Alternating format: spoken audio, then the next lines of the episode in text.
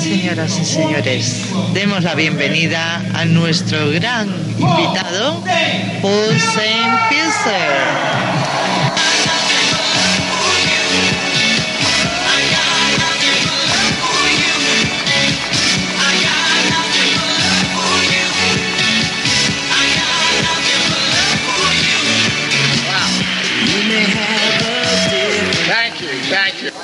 Muchas gracias. Menuda bienvenida.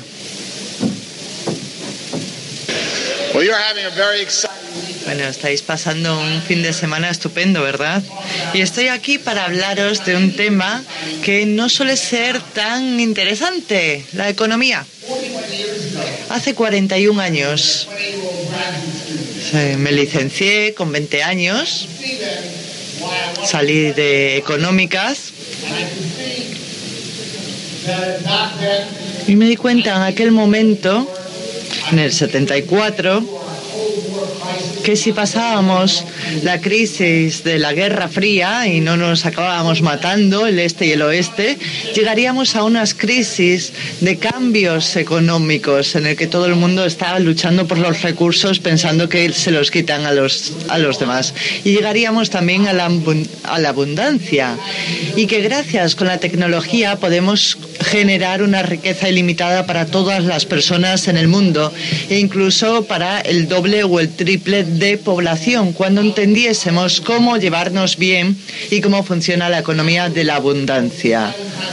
Ahora es un momento estupendo para mí para ser economista en este momento, porque en los próximos años vamos a ver cambios en la economía que van a ser mayores que los cambios que hemos visto en los últimos 50 años. Son cambios increíbles y se basan en las tecnologías que empiezan a estar ahí fuera.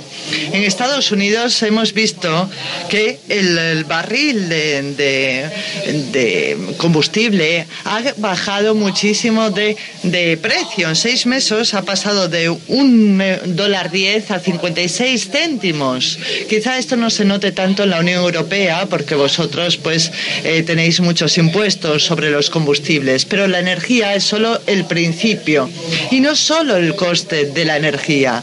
Hoy en día pues cambiamos una bombilla eh, por una bombilla de tipo LED, nos da más luz y encima cuesta una cincuentava parte de la anterior.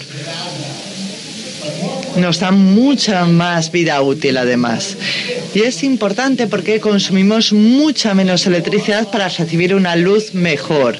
Y esto afecta a todos los ámbitos de la economía.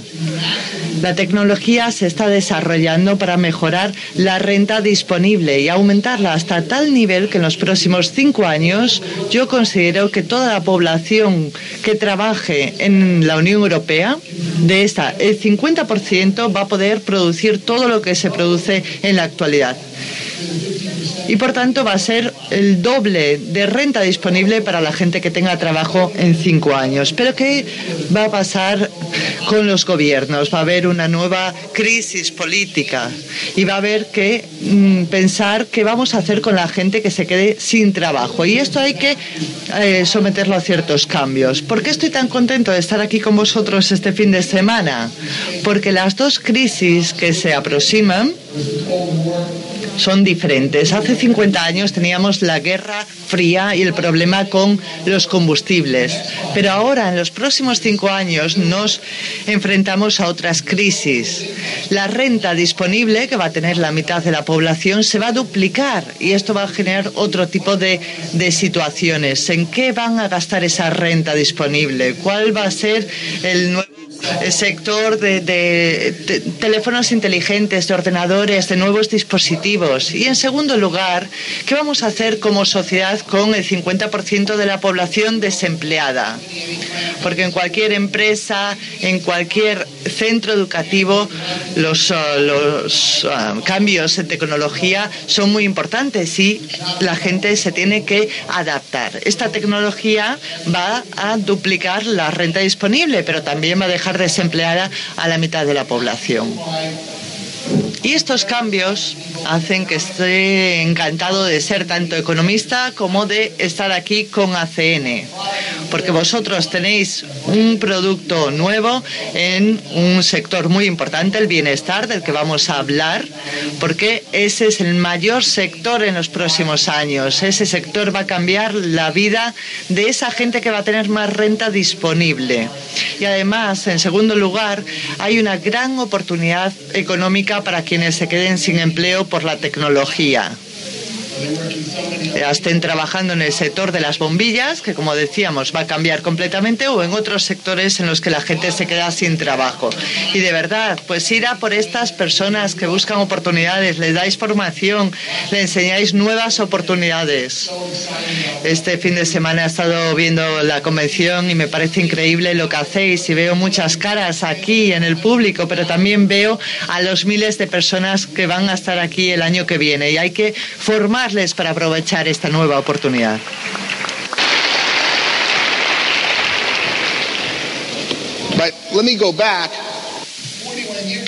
Hace 41 años estaba estudiando económicas y yo era un buen estudiante en la escuela, estudiaba ciencias, matemáticas y me cambié a las uh, económicas porque cuando volví a casa, pues mis padres, que eran emigrantes en Estados Unidos, cuando mi padre se reunía con sus hermanos, todos discutían de economía. Mi padre siempre me decía, lo importante es la familia, pero cuando la familia se reunía solo hablaba de dinero, cómo comprar una casa, cómo comprar un coche, conseguir un mejor trabajo, dónde poner el dinero. Así que dije, voy a cambiar de ciencias a económicas, porque ese es el tipo de conocimientos que necesita mi familia. Y así le puedo aportar a mi padre los conocimientos que, mejor que más necesita para ayudar a su familia.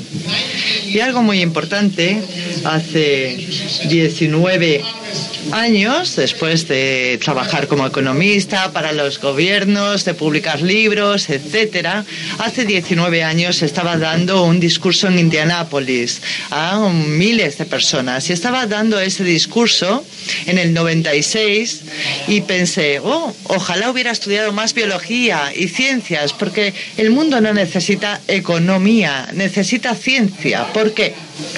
Estaba allí, en Indianápolis, y llegué, era el principal orador, y alrededor según iba andando, yo suelo llevar esta gorra puesta para que no me reconozcan. Y estaba viendo al público de este evento de Indiana y dije, ¿de dónde vienen? Todo el mundo que veía allí, en el centro de Estados Unidos, tenía mucho sobrepeso. Y no solo sobrepeso, sino que parecían, bueno, eran personas de todo tipo de razas. Pero tenía un, había una gran obesidad allí. Parecía además que tenían 10, 20 años más de la edad que realmente tenían.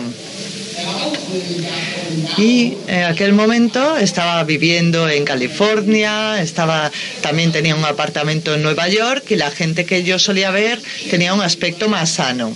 Pero me di cuenta en ese lugar que mi país estaba cambiando, que algo estaba cambiando en mi país, que la gente cada vez tenía más sobrepeso y sobre todo si no tenían medios económicos. La gente rica que vivía en la playa, los famosos, etcétera, cada vez tenía un aspecto más sano, pero los pobres no. Fui estudiando el tema y dije, ojalá supiera más sobre esto y estuve estudiando el tema del sobrepeso, la obesidad y encontré estadísticas impresionantes sobre lo que estaba ocurriendo. En Estados Unidos el 50%, el 65% de la gente tiene sobrepeso u obesidad. Y vosotros en la Unión Europea a día de hoy eh, tenéis 500 millones de habitantes en la Unión Europea y de esos 500 millones, 250 millones, es decir, el 50% justo, tiene sobrepeso u obesidad.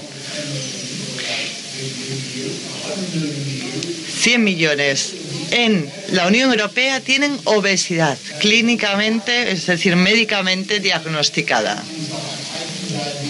Y esto incrementa el riesgo de tener diabetes de tipo 2, cáncer, etcétera. El hecho de ser obeso. Seguí estudiando las cifras y me di cuenta de que estas aumentaban. En la Unión Europea, ahora, el Reino Unido es la nación con mayor obesidad del mundo. Yo siempre decía que era Estados Unidos y después Australia, pero en los últimos cinco años en Reino Unido se alcanzó el 67% de personas con sobrepeso u obesidad.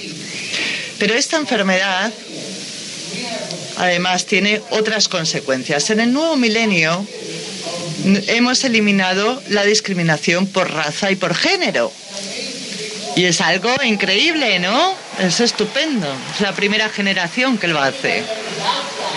Y si lo ponéis en tela de juicio, pues mirad alrededor de esta sala. Vemos a gente de tantos orígenes, diferentes razas, que están compartiendo algo y trabajando juntos. Pero hemos sustituido esa discriminación por raza y género en, la vivienda, el trabajo, etcétera, por un nuevo tipo de discriminación basado en la salud de una persona que se observa por su peso. Ahora, el grupo sobre el que no se habla nunca de personas discriminadas son las que lo sufren por razón de salud o peso. Yo quería ser un gran hombre rico, un ricachón de estos gordos, ¿no? Porque era mi idea de, de la riqueza. Pero ahora no se tiene esa imagen. Normalmente ahora las personas que no tienen medios tienen sobrepeso y son obesas. En mi, en mi época alguien rico tenía más sobrepeso, pero ahora son personas que no tienen acceso a alimentos sanos. Cuando miro alrededor y busco las oportunidades económicas para los jóvenes, por ejemplo, que están empezando, y cuando buscan oportunidades económicas, Normalmente, como economistas, podemos definir los ingresos que va a tener un determinado grupo basándonos en unos factores. Y ahora son muy importantes los factores de la salud y el peso. Y cuando estaba estudiando esta cuestión, me di cuenta que la Unión Europea es la mayor economía de consumidores del mundo, lidera en libertad eh, política también. Es maravilloso estar aquí en Rotterdam. Y aquí tenemos pues eh, el Países Bajos que está liderando desde hace siglos en tolerancia, en comprensión de las diferentes religiones y culturas, pero internamente nos estamos destruyendo a causa del peso. Entonces yo me puse a estudiar por qué la gente voluntariamente coge sobrepeso y se vuelve obesa. Empecé a estudiar esta cuestión y me di cuenta de que necesitaba más conocimientos científicos sobre cómo eh, gana peso la gente. Y pronto me di cuenta de que la razón por la que tenemos esta crisis de obesidad en la Unión Europea y en Estados Unidos y en la mayor parte de los países ricos es una razón económica y no científica. Y solo se puede solucionar con una solución económica. Y esto es lo que os voy a explicar hoy. Cómo la economía que ha generado esta gran crisis de obesidad es para vosotros una oportunidad económica porque podéis solucionar ese problema. Vosotros tenéis una organización que va a ser uno de los principales líderes de eh, la historia pero habéis desarrollado todas las capacidades en sectores relacionados con la tecnología y ahora os centráis en la principal necesidad de la población, que tiene sobrepeso y obesidad y les ofrecéis productos de bienestar. Por lo tanto, estoy emocionado de estar aquí en esta organización que va a aprovechar el, el cambio y va a ayudar a solucionar este problema de salud. La economía es la culpable de que tengamos sobrepeso y obesidad. ¿Por qué? Porque nuestro suministro de alimentos normalmente pues era eh, los alimentos frescos, pero ahora solo representan el 5%. En la Unión Europea tenemos un sector de los alimentos muy grande y se centra principalmente en alimentos procesados. El 95% son alimentos de comida rápida o envasados, mientras que el 5% son alimentos frescos. Y los alimentos envasados pues eh, son productos que prácticamente se fabrican por nada y se venden por una de 10 veces el precio. Y esto es muy bueno para gente que quiere más ventas, pero las empresas de alimentos um, precocinados funcionan del siguiente modo. Tenemos una ecuación relacionada con las patatas fritas que dice que el 90% de tus productos los lo compran el 10% de tus clientes. El 90% del producto lo compran los, el 10% de los clientes. Digamos que compramos una bolsa de patatas fritas tomamos unas patatas y bueno, vamos comiendo unas patatas. Tu vecino quizá compra una bolsa todos los días y se la come de un tirón puede consumir 30 bolsas y tú unas 3 bolsas. Y ves que esos consumidores cada vez quieren más y más producto. Y por eso en este sector se centran en esos productos. Porque lo que hacen para aumentar la demanda de los productos es lo siguiente, utilizar publicidad, envases atractivos, por ejemplo, reduciendo pues la cantidad que incluyen en las bolsas de patatas, ¿no? Porque así acaban la bolsa con menos cantidad de la que vendías antes y se quedan con ganas de abrir otra bolsa de patatas. Y esto parece un gran negocio para vender más alimentos, pero en realidad ha destrozado la salud de la población en la Unión Europea y en Estados Unidos. En Estados Unidos gastamos 4 billones de dólares simplemente tratando los síntomas de la mala nutrición. Y en la Unión Europea gastáis 2 billones de euros, casi una quinta parte de vuestra economía, tratando los síntomas de la mala nutrición. Cada persona que, eh, que consume alimentos preprocesados, pues eh, al final se convierte en grandes consumidores de este tipo de comida. Vamos a ver cómo funcionan los alimentos. Este es el ejemplo de los alimentos frescos. Esto es maravilloso, ¿verdad? Lo que os estoy enseñando. Es el mejor envase de hecho por Dios. Por fuera ya te dice lo que va a tener dentro. Dura seis semanas un plátano y no requiere nevera y es muy sano. Pero digamos que nunca has probado un plátano. Lo pelas, primero lo, lo comes con la monda, ah, un asco, así que hay que aprender a pelarlo. Una vez que lo pelas, comes un, un mordisco y dices, increíble, menudo sabor. Es la cosa más deliciosa que he probado. ¿Quién ha hecho esto? ¿Cómo consigo más? Y después de ese primer bocado, de ese primer plátano, te doy un segundo plátano. Y dices, gracias, y te lo comes. Y después te paso el tercer plátano. Y en el tercero ya no estás tan contento con plátanos. Hace 10 minutos pensabas que era el mejor alimento del mundo y ahora ya no quieres más plátanos, ¿no? Es como ya he tenido suficiente. Entonces te digo, toma, una naranja y te doy la naranja y lo muerdes y con la, con la piel y no te gusta. Después lo pelas y después dices, Dios mío, maravilloso, es una mezcla entre una bebida y una comida. Es increíble y ya te olvidaste del plátano. Y te doy la segunda naranja, pero a la tercera, a la cuarta me dices, Paul, no quiero más naranjas, ya es suficiente. Así que digo, ah, una manzana. Y te pasa lo mismo, a la tercera ya estás harto. ¿Qué pasa? Que Dios ha hecho nuestras papilas gustativas para que cuando hayas recibido suficiente potasio ya no quieras potasio. Quieres la vitamina C de la naranja y después las vitaminas de las manzanas. Y cuando ya has tenido pues eh, lo suficiente, tu cuerpo te dice que no necesitas más. Pero ¿qué pasa cuando vas a McDonald's y te tomas patatas fritas? No llegas a ese punto en el que no quieres más. A la sexta patata ya dices no quiero más. No. No, y con las patatas fritas de bolsa pasa lo mismo. Con todos los productos como los caramelos con los niños. Siempre quieren más. ¿Qué pasa? Son los científicos los que lo consiguen. Yo he sido consultor de muchas empresas del sector de la alimentación, he trabajado con los científicos que hacen estas cosas y diseñan los alimentos de tal modo que no nos cansemos de ellos.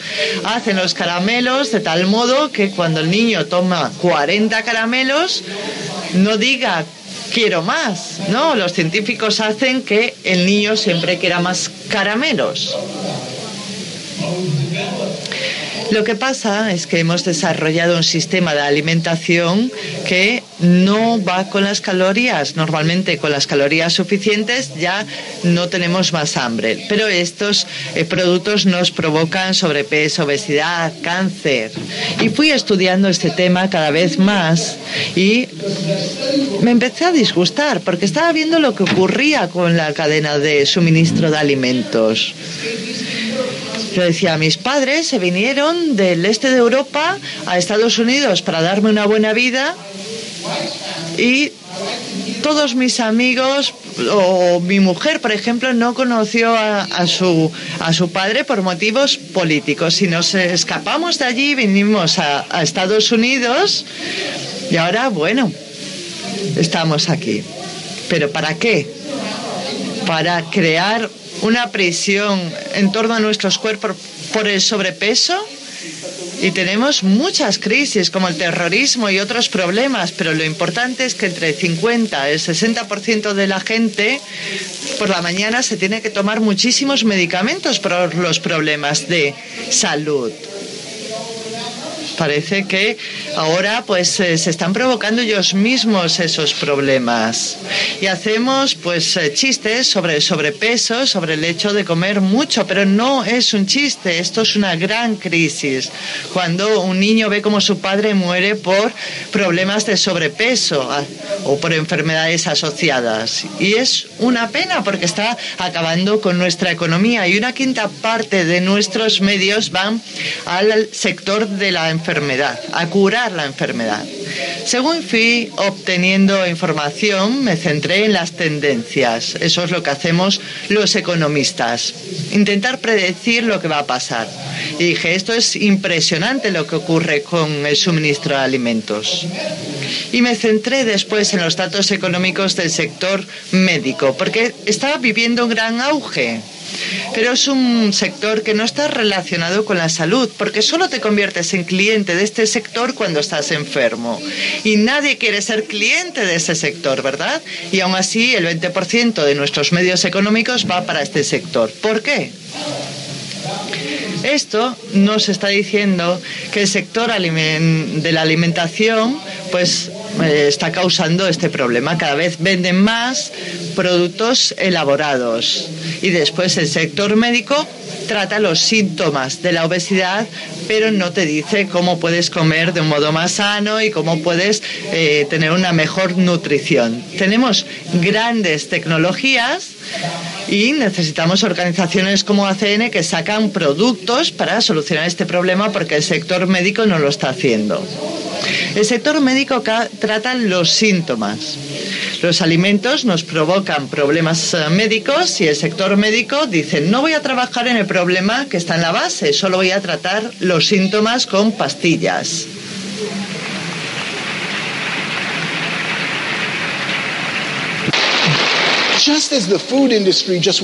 Al igual que el sector de la alimentación, el sector médico quiere vender más y más a la gente. El sector médico se basa en la tecnología y en las farmacéuticas en la actualidad. Cuando yo pues era más joven, ¿qué tomabas? Penicilina, 10 días, por ejemplo. Ahora el 95% de las recetas farmacéuticas en la Unión Europea son para fármacos que tomas durante toda tu vida. Tienes un síntoma, por ejemplo, quizá pues el médico no sabe de dónde viene, tienes por ejemplo diabetes de tipo 2 y te dan un tratamiento. ¿Cuánto tiempo? Hasta el final de tu vida y tratan el síntoma, no se centran en la base. Parece que se han aliado el sector de la alimentación y el, el, de, el sector de la medicina, porque uno envía clientes al otro.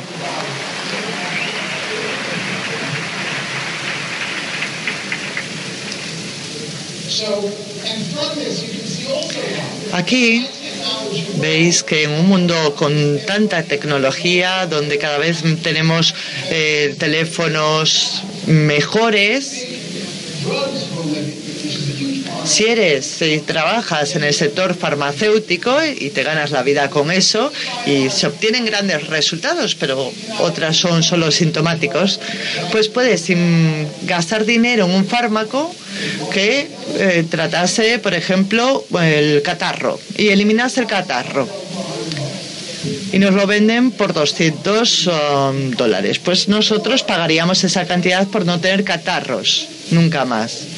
Pero el sector también puede invertir en tratar solo los síntomas y con un producto que se tenga que utilizar todos los días. Pues claro, prefieren esos productos que cuestan menos pero que se usan todos los días.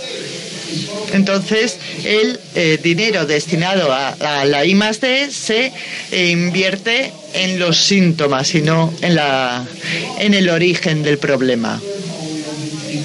No se centran en, curar determinadas enfermedades. Por lo tanto, tenemos esta dicotomía entre el sector de la alimentación y el sector de la salud, o más bien de la enfermedad, y tuve que intentar definir estos, esta situación, la situación del sector de la enfermedad. Y como economista empecé a ver lo mala la situación que teníamos. Estamos gastando el dinero en, el tratamiento de los problemas derivados de la obesidad y de pronto me di cuenta que estaba pasando otra cosa. En mi vida, pues me gusta andar, por ejemplo, en bicicleta de montaña, vivo en lo alto de una montaña y hago ejercicio con, con mis hijos y voy a andar mucho en bicicleta de montaña. Hace 16 años, hoy tengo 61, así que tenía de aquella 45 años, Tenía 45 y solía ir a andar en bici todos los domingos por la mañana. Y mi grupo de, de compañeros tenían 65 años de aquella, yo solo 45. Y esos hombres de 65 años venían a andar en bici los domingos, tenían entre 65 y 70 años y llegaban todos los domingos y e iban en bici por la montaña. Yo tenía 45 años, era mucho más joven. Y ellos iban escalando la montaña y cuando habían ya recorrido dos millas yo me enganchaba a ellos. Mi mujer me llevaba en coche las primeras dos millas y después me enganchaba al grupo y recorría con ellos la última milla. Así que ellos hacían tres millas y yo solo una. Y eso que tenían 20 años menos que yo. Y un día, pues eh, yo iba a la cabeza en la última milla. Y este amigo mío me dijo, oye, lo estás haciendo de maravilla, normalmente no aguantas el ritmo, de verdad te, que lo haces muy bien. Le dije, oye, no te rías de mí, tengo 20 años menos que tú y mi mujer me trajo un coche hasta la última milla para que pueda llegar al final con vosotros. Pero oye, si solo tienes 45 años, me dijo, cuando teníamos 45 años nosotros no podíamos llegar tampoco.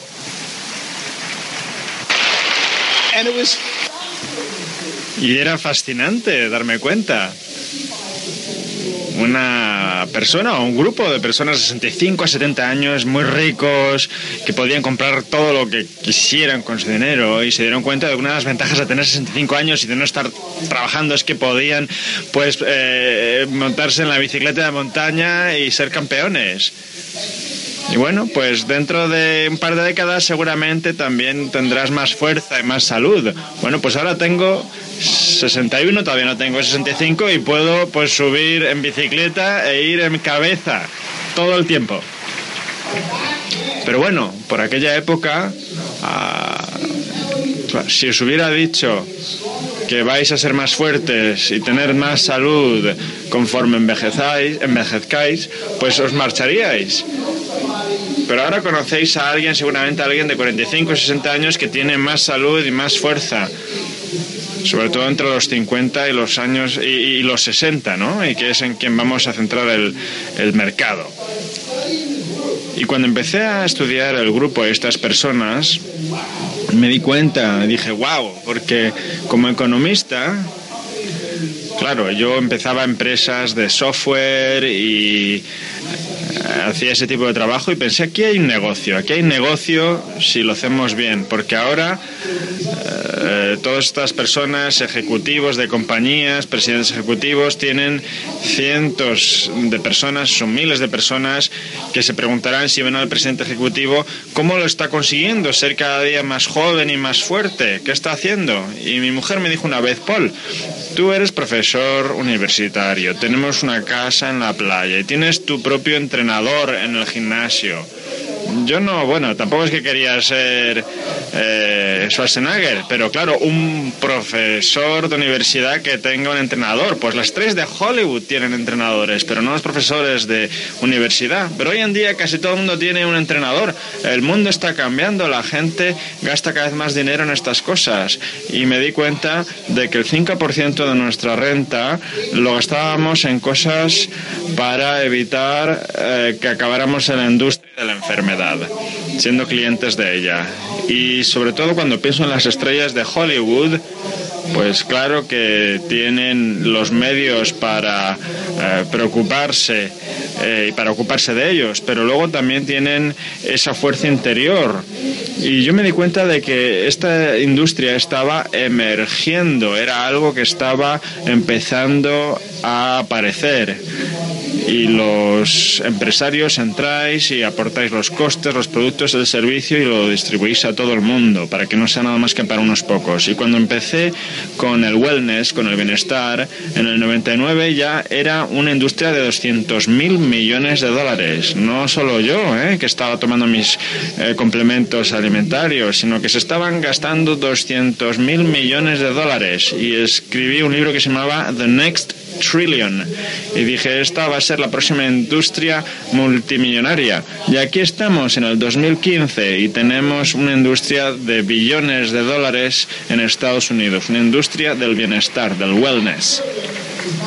Y ese billón es de compañías que también hacen I D, investigación y desarrollo, porque claro, hay que invertir dinero para eh, evitar convertirse en un cliente de la industria de la enfermedad. Y estos términos los he tenido que crear yo solo, la industria de la enfermedad, que trata nada más los síntomas de la enfermedad, no cura nada. La industria del bienestar, del wellness, son cosas que uno hace para evitar enfermar, para prevenir la prevención. Y da igual cuánta salud tengas, vas a envejecer, así que siempre podrás ser un cliente del wellness, del bienestar. Pero la gente no cree en ello. En Estados Unidos tenemos eh, Florida. ¿Quién descubrió Florida? El explorador español Ponce de León. ¿Y por qué se fue Ponce de León a Florida? Pues estaba buscando la fuente de la juventud, de la eterna juventud. Y durante 500 años escuchamos esta historia y pensamos, qué loco, buscando la fuente de la juventud. Bueno, pues hay muchos productos, eh, incluyendo esa línea que hemos lanzado aquí ahora, hay una fuente de la juventud. Pero la mitad de la gente no piensa que esa fuente de la juventud puede existir. Pues existe en esos productos. Y en esa fuente de la juventud lo más fácil es perder el peso. Eso es lo que se puede hacer, en primer lugar, que tiene mayor beneficios porque enseguida se ven los cambios y se dice, wow, se siente muy rápidamente. Luego, cuando empiezas con los sustitutos de, comidas, con Benevita, pues estás eh, eliminando todas esas calorías. La gente pues eh, necesita esos, esos eh, complementos.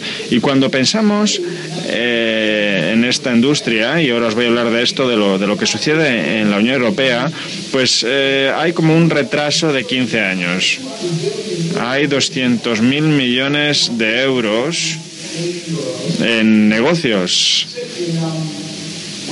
del wellness, del bienestar, pero va a crecer rápidamente hasta convertirse eh, en 5 o 10 años en una empresa billonaria, un negocio billonario, y vais a formar parte de ese negocio. Y es de lo que os voy a hablar ahora con un poquito más de detalle. En la Unión Europea, bueno, piensan que la fuente de la es un mito, una quimera, esto no puede ser verdad, mi madre enfermó con 65, mi padre murió con 60, a mí me va a pasar a mí también. Pues hay que cambiar de paradigma, de modelo.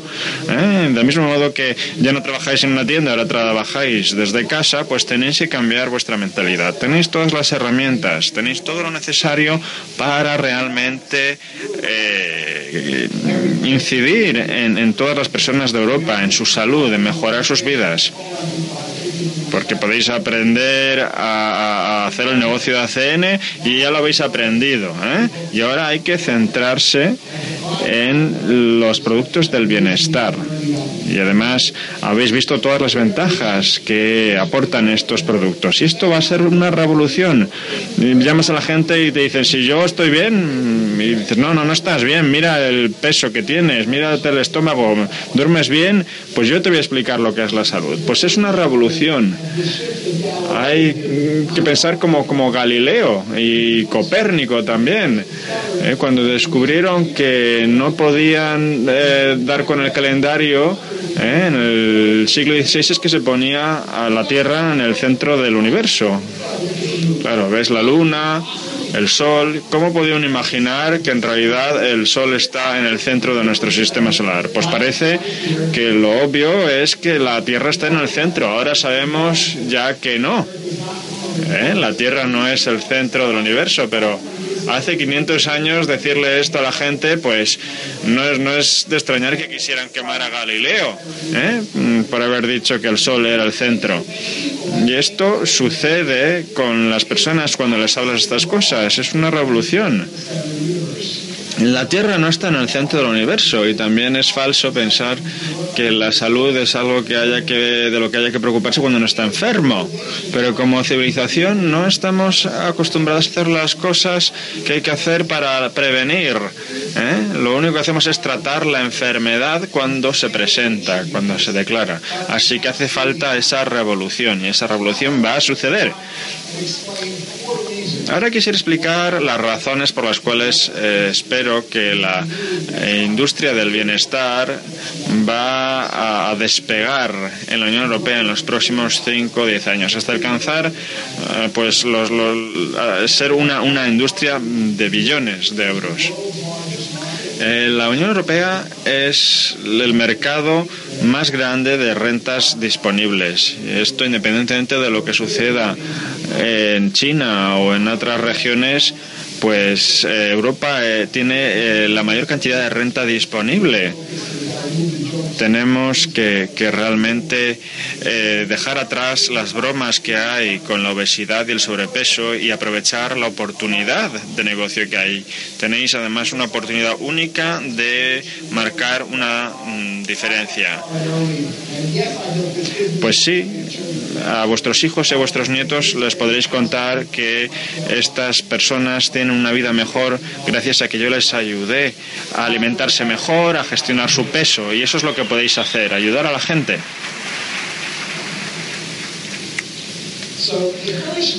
Y la primera razón por la que pienso que el wellness va a crecer es que, bueno, va a suceder, va a suceder automáticamente.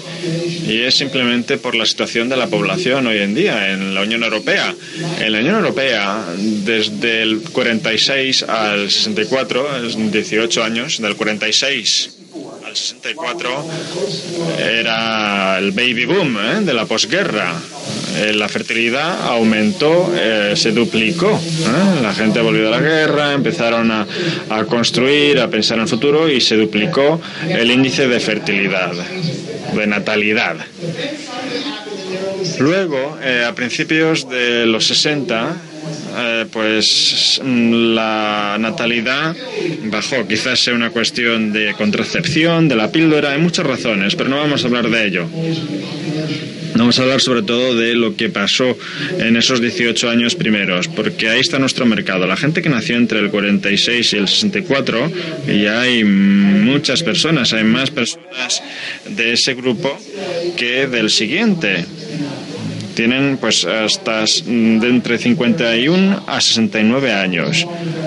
Tienen algún problema de salud y es el momento de hacer algo, perder peso, tener más energía y tener mejor salud. Y están buscando a vosotros más que vosotros a ellos. Y en los próximos años estas personas van a tener de 56 a 74 años. Y hay muchos, es muy sencillo. En la UE hay como 510 millones de personas. El grupo de la población que tiene entre 51 y 69, el baby boom, tiene, son el 25% de la población, pero es el 50% del gasto. El 25% de la población representa el 50% del gasto en la Unión Europea y van a tener mucha más renta disponible que la siguiente generación. Ese es vuestro mercado y no lo saben porque ellos piensan que su salud eh, pues depende de que si se ponen enfermos van a ver al médico y ya está. No saben que hay productos que ya pueden tomar que les van a ayudar a envejecer más lentamente y tener más salud. Y además mm, todavía no están listos a, a comprar estos productos. No, no es que no estén listos, es que están deseando comprarlos. Yo estoy en el. Nací en el 54 y estoy en ese grupo, ¿eh? en esa franja. Y las personas entre 51 y 69 años en la UE, mm, pues no envejecen como solían envejecer. No, no dejan que el pelo se les ponga cano, no, lo tiñen. Eh, pues adelgazan si quieren, se ponen ropa las mujeres para, para seguir siendo sexys, siguen leyendo las revistas de moda no ven un límite en sus edades. Hacen mountain bike, esquían, están luchando contra la vejez. Y están haciendo todo lo posible para intentar recordar la juventud. Escuchan la música que escuchaban cuando eran jóvenes, las películas. Todo esto está destinado a ese grupo de personas que tienen el dinero para recordarles que son jóvenes. Y además no saben todavía que hay algo en lo que pueden invertir que les va a realmente hacer ser más jóvenes. Y eso lo vais a hacer con Benevita. Le vais a dar productos que no les van a recordar lo que es la juventud, sino que se la va a devolver. Y cuando tengan ese producto, pues tendrán una demanda ilimitada de esos productos. Y querrán estos productos de wellness, y además ya lo habéis hecho con Alumine y con otros, os habéis dado cuenta enseguida, no es solo un producto, es toda una industria. El wellness en Estados Unidos va a ser una industria billonaria cuando aparecieron los coches en 1910 no había coches, no había sitios a los que ir. Eh, bueno, pues eh, el automóvil se convirtió en una empresa, una industria billonaria muy rápidamente. En los 90, cuando aparecieron los PCs, bueno, pues también en apenas 15 años eh, se convirtió en una industria billonaria. Y al wellness le va a pasar lo mismo, será la próxima industria billonaria. A veces es difícil explicarlo porque, claro, es algo que no existe todavía. Y como ya dije antes, la mayoría no mm, saben que existen cosas que puedan mejorar su salud. Piensan que pues simplemente tienen que sufrir el mismo destino, la misma vida que sus padres y abuelos y que no pueden hacer nada por mejorar esas vidas. Luego hay una cuestión de cantidad y de calidad son términos que utilizo. La demanda de cantidad es demandar un producto que antes no había, que no sabías que existía, lo pruebas una vez y quieres más de ese producto, quieres más. Y cuando se satisface la cantidad, pues no para no dices, pues eh, me he cansado, pues lo que haces es que quieres algo de más calidad. Te has cansado la cantidad, quieres más calidad. Por ejemplo, yo mismo me fui a trabajar a Citibank, recién licenciado, mi padre me dijo, necesitas un traje para trabajar. Y yo dije, ¿de verdad? Me llevó a la tienda y compré el traje que costaba 200 dólares. Me puse el traje, me sentía muy bien ¿eh? con mi primer traje. Y luego voy el martes a trabajar otra vez y me doy cuenta que todos los demás llevan un traje diferente salvo yo, que llevo, con el, llevo el mismo traje. El domingo ni siquiera sabía lo que era un traje, el lunes me compro, el lunes me compro uno y el martes ya quiero otro. Así que fui comprando eh, trajes y tenía 10 trajes y me ponía todos los días un traje diferente de 200 dólares. Así que mi demanda de cantidad estaba satisfecha. Un economista tradicional te diría, ya no necesitas más, tienes 10 trajes. Falso. Voy a la tienda, al costurero y me dice, pruébate este traje. Y me pone un traje de 400 dólares. Y claro, cuando te pones un traje de 400 dólares y estás acostumbrado a los 200, lo notas enseguida, lo notas la, diferencia, el tacto, todo. Vuelvo a Citibank con mi traje de 400 dólares. Claro, me lo pongo el lunes, el martes me pongo el de 200, ya no me gusta, porque ya he cambiado de la cantidad a la calidad. Entonces necesito 10 trajes de 400 dólares hasta que al final pues necesito trajes de 800 dólares. Y esto sucede con todos los uh, productos. Eh, sucede pues, eh, por ejemplo, con la comida también. Eh, ¿Te gusta la comida tailandesa? Pues, eh, pues te comes la, la, comida tailandesa, pero luego te gusta más la japonesa, es más cara. Y luego tienes fusión asiática y es todavía más caro. La comida francesa, al final, pues lo que buscamos una vez que tenemos la cantidad es la calidad, queremos calidad. Y la industria wellness, eh, del bienestar, está creciendo en Europa. En Estados Unidos ya es un negocio enorme. Muchos dirán, bueno, este suplemento lo puedo comprar más barato. La gente primero quiere satisfacer su necesidad de cantidad para ver si es eficaz, pero luego muy rápidamente van a decir, esto funciona, me siento súper bien, he perdido peso. Ahora quiero un producto de mayor calidad. Pero primero compras lo más barato. Y si estás en este negocio para el largo plazo, tienes que ir a buscar la mayor calidad, porque el cliente para mantenerlo tienes que darle calidad. En el wellness hay productos de calidad y hay mucha competencia también. Estamos todos juntos en el mismo barco intentando cambiar este paradigma sobre el bienestar.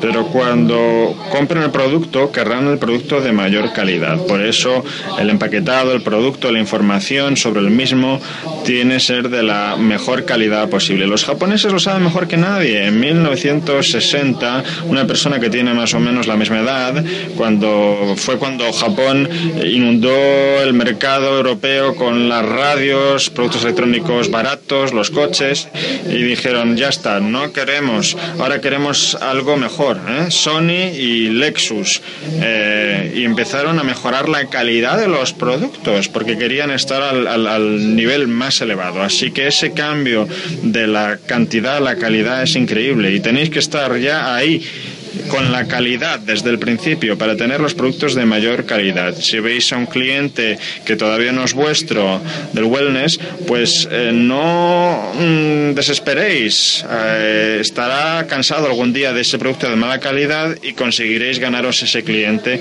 con vuestro producto de mayor calidad.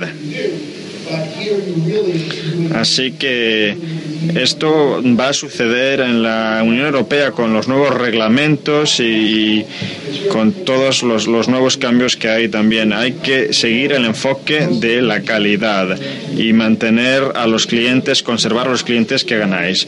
Y como digo, hay mucha competencia en la industria y tenemos que dar esa, tenemos que satisfacer las necesidades de la población, que son necesidades de salud, de wellness, de bienestar para ello hay que dar los productos de calidad necesarios. Luego, también, en tercer lugar, esta industria se va a convertir en una industria billonaria en la UE, será por los nuevos productos y servicios. Mm, hemos visto a Lumine y los otros productos que están eh, saliendo. Y como ya dije antes, cuando se inventaron los coches, pues ¿qué se podía hacer con un coche? Si trabajabas siete días de la semana, ¿cuándo cogías el coche? No había carreteras, no había gasolineras. Eh, bueno, ¿qué, ¿qué hacer con un coche? Bueno, pues todo esto fue cambiando hasta que al final hay una industria que representa el 10% de nuestra economía, la del automóvil. también pasó lo mismo con los ordenadores, con los PCs, pero luego había también las impresoras, eh, los discos duros, todo lo que rodea al PC. Y con nuestra industria sucede lo mismo. No mm, tenemos una célula que sea la misma que hace 90 días. Tu piel tiene 30 días. Las células están renovándose constantemente y eh, puedes eh, contribuir a esa regeneración celular para que sea más sana. Es algo que no mm, acaba nunca. En algún momento envejecemos y ahora estamos estudiando el ADN y eh, la industria del wellness pues se va a aprovechar de todos estos avances para ser una industria billonaria, al igual que los PCs lo fueron y el automóvil lo fueron en su momento. Os aseguro que esto va a ser dentro de 10, 20, 30 años lo vais a ver. Vamos a gastar muchísimo dinero en productos que nos van a permitir mantener la salud y ser más fuertes para poder disfrutar de la vida más tiempo con las personas a las que queremos y la familia. Y ahí no va a haber límite, no vamos a poner eh, freno a ese gasto. Y luego también una cuarta razón por la cual el wellness va a superar eh, ese, ese, hito del, del, billón en Europa es porque nuestros sistemas de, de seguros y, de, y, los gobiernos no van a tener alternativa. Es cuando se ve la factura sanitaria, lo que se está pagando, pues es que no pueden hacer gran cosa. No van a poder eh, seguir pagando. Y sobre todo con el problema de la diabetes 2, que ya supone el 50% de los costes de sanidad en Estados Unidos. En el Reino Unido también más o menos lo mismo. Y es un síntoma de no tener esa salud, ese wellness, ese bienestar.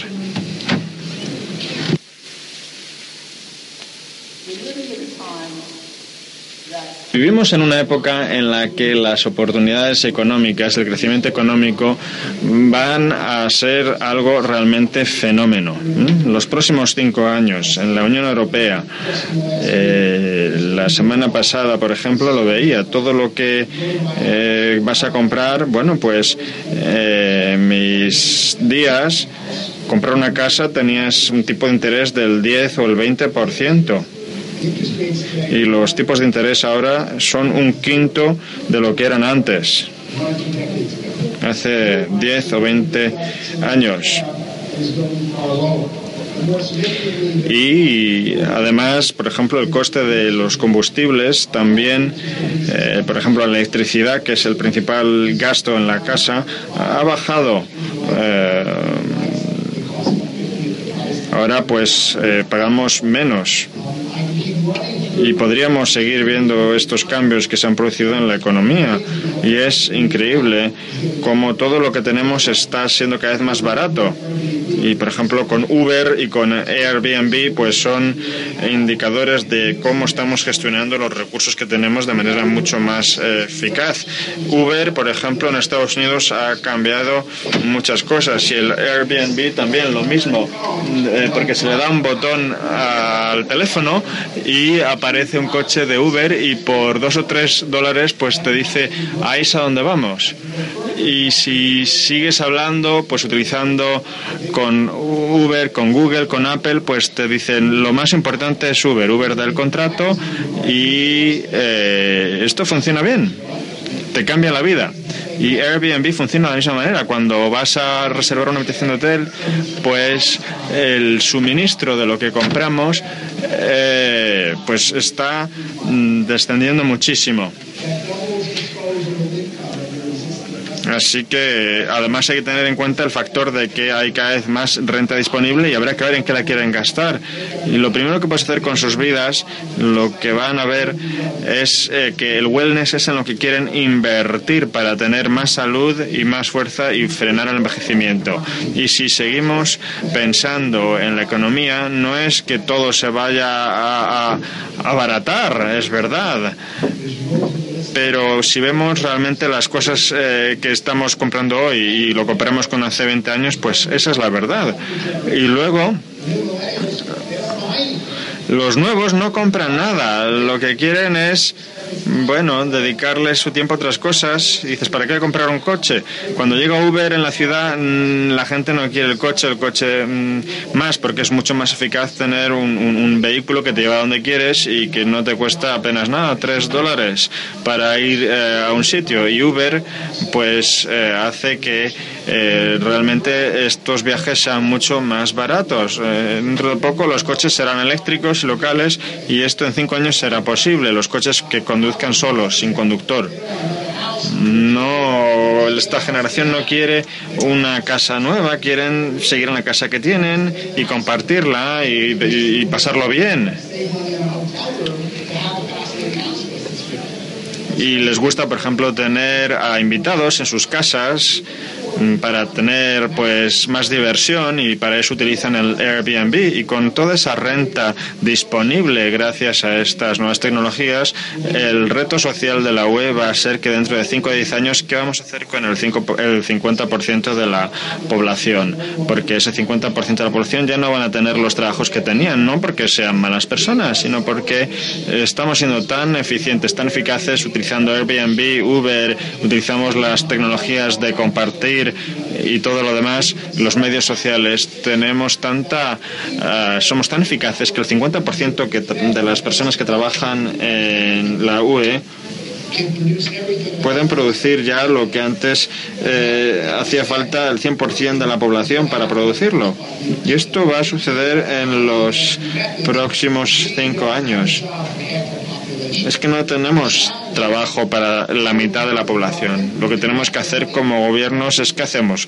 Recabamos dinero de los que están trabajando, ese 50%, que están utilizando tecnología y que están aprendiendo cosas nuevas de la industria y les hacemos pagar más impuestos y se los damos a los que no tienen o encontramos la manera de em, formar, reconvertir a la población que no tiene trabajo. A mí me encanta CN porque mm, gastáis tiempo y energía en productos nuevos servicios, cómo podéis mejorar las vidas de vuestros clientes y les dais a vuestros gobiernos y a vuestra sociedad esa oportunidad, esa esperanza, porque dais una oportunidad de negocio a una persona que ya no tenía ninguna oportunidad. Cuando decimos educación pública hasta los 24 años, ahí está solo. Nadie quiere tener eh, títulos y luego es para estar parado. Y esta organización se centra en personas que tienen ese talento inherente, pero que quizás no tienen la posibilidad de aplicar esos talentos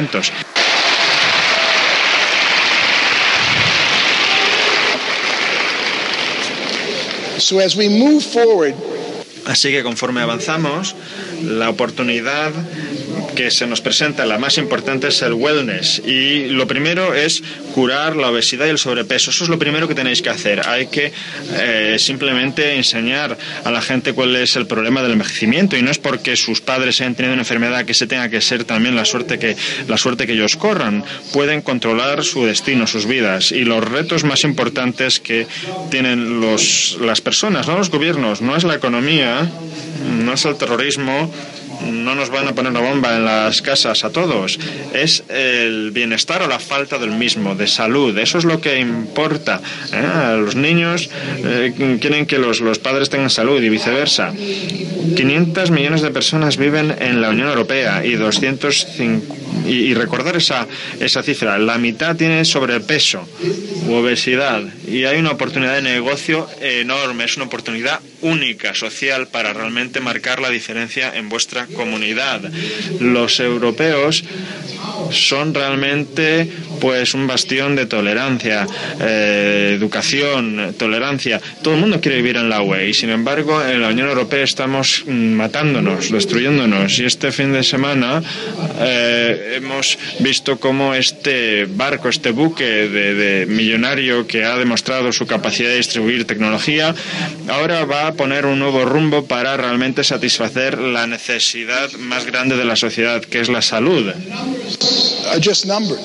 Y la las cifras son solo cifras, pero detrás de, de cada una de estas personas obesas hay un padre, un, una madre que no va a tener energía para jugar con sus hijos, que va a morir antes de lo que debería, para, va a tener miembros amputados a causa de la diabetes de tipo 2, va a tener problemas por ser obeso o tener sobrepeso.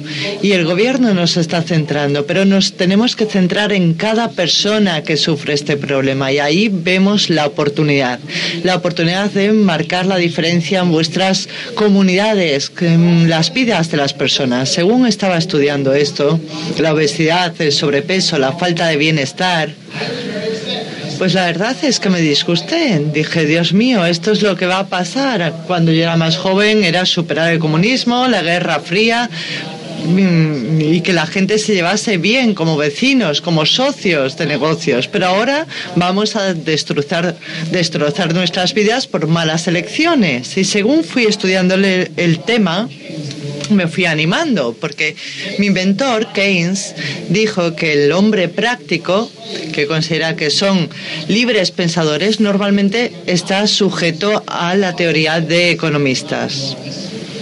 Y la falta de, salud que tenemos ahora, pues va, eh, es una cosa muy importante. Según fui aprendiendo sobre vuestra organización, sobre vuestro espíritu emprendedor, me di cuenta de que había una empresa, vosotros, que podía utilizar una solución económica para este problema, aplicar esa solución. Podéis solucionar el problema del bienestar persona por persona, familia por familia, y además estáis solucionando el problema de la falta de oportunidades económicas.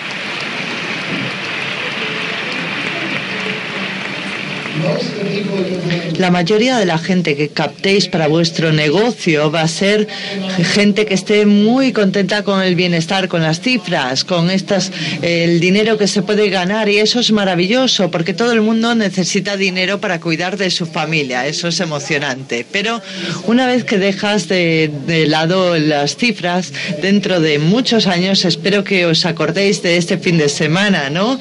Y que veáis y, penséis en todas las vidas que habéis cambiado, la salud que habéis mejorado, gente que lleva una vida mucho más sana, más sana porque os conocieron a vosotros y a vuestros productos. Podéis cambiar el mundo de este modo.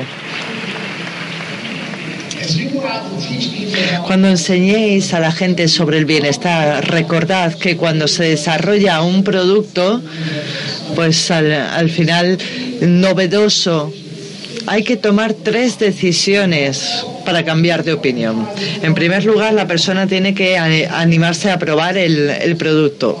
Cuando se lo presentamos, a, lo mejor no le convences a la primera, pues la siguiente vez que le ves, le vuelves a ofrecer el producto. No, tienes que probar y hacer un seguimiento para que alguien cambie de opinión en relación con lo que a primera vista le gustó o no le gustó. Y para que decida hacer algo y después necesita estar expuesto siete veces al producto. Y cuando conocéis a alguien que dice, sí, bueno, necesito estos productos, pero no los voy a utilizar, no pasa nada. Se están eh, pues convirtiendo poco a poco en clientes del sector. Tenéis que seguir eh, pues con los productos de mayor calidad y la mejor empresa porque al final lograréis captar esos clientes a través de la calidad. Y todos somos revolucionarios en una nueva época, que tenemos que cambiar el modo en que la gente piensa en su salud, en la salud de familias. Yo estoy encantado de estar aquí. Cuando supe lo que estabais haciendo con el bienestar y que iba a hablar con vosotros sobre el punto de vista económico es increíble. Lo importante aquí es que cambiemos vidas. Y en esta sala no, casi hay 10.000 personas, pero en realidad veo el millón de personas que vais a, a cambiar en los próximos meses. Les vais a cambiar la vida a ese millón de personas. Gracias. La verdad es que estoy abrumado, ya he superado el tiempo que tenía, estaría aquí hablando todo el día, me encantaría. Me lo he pasado muy bien este fin de semana, la sesión del viernes y espero veros muchos años más. Que Dios os bendiga.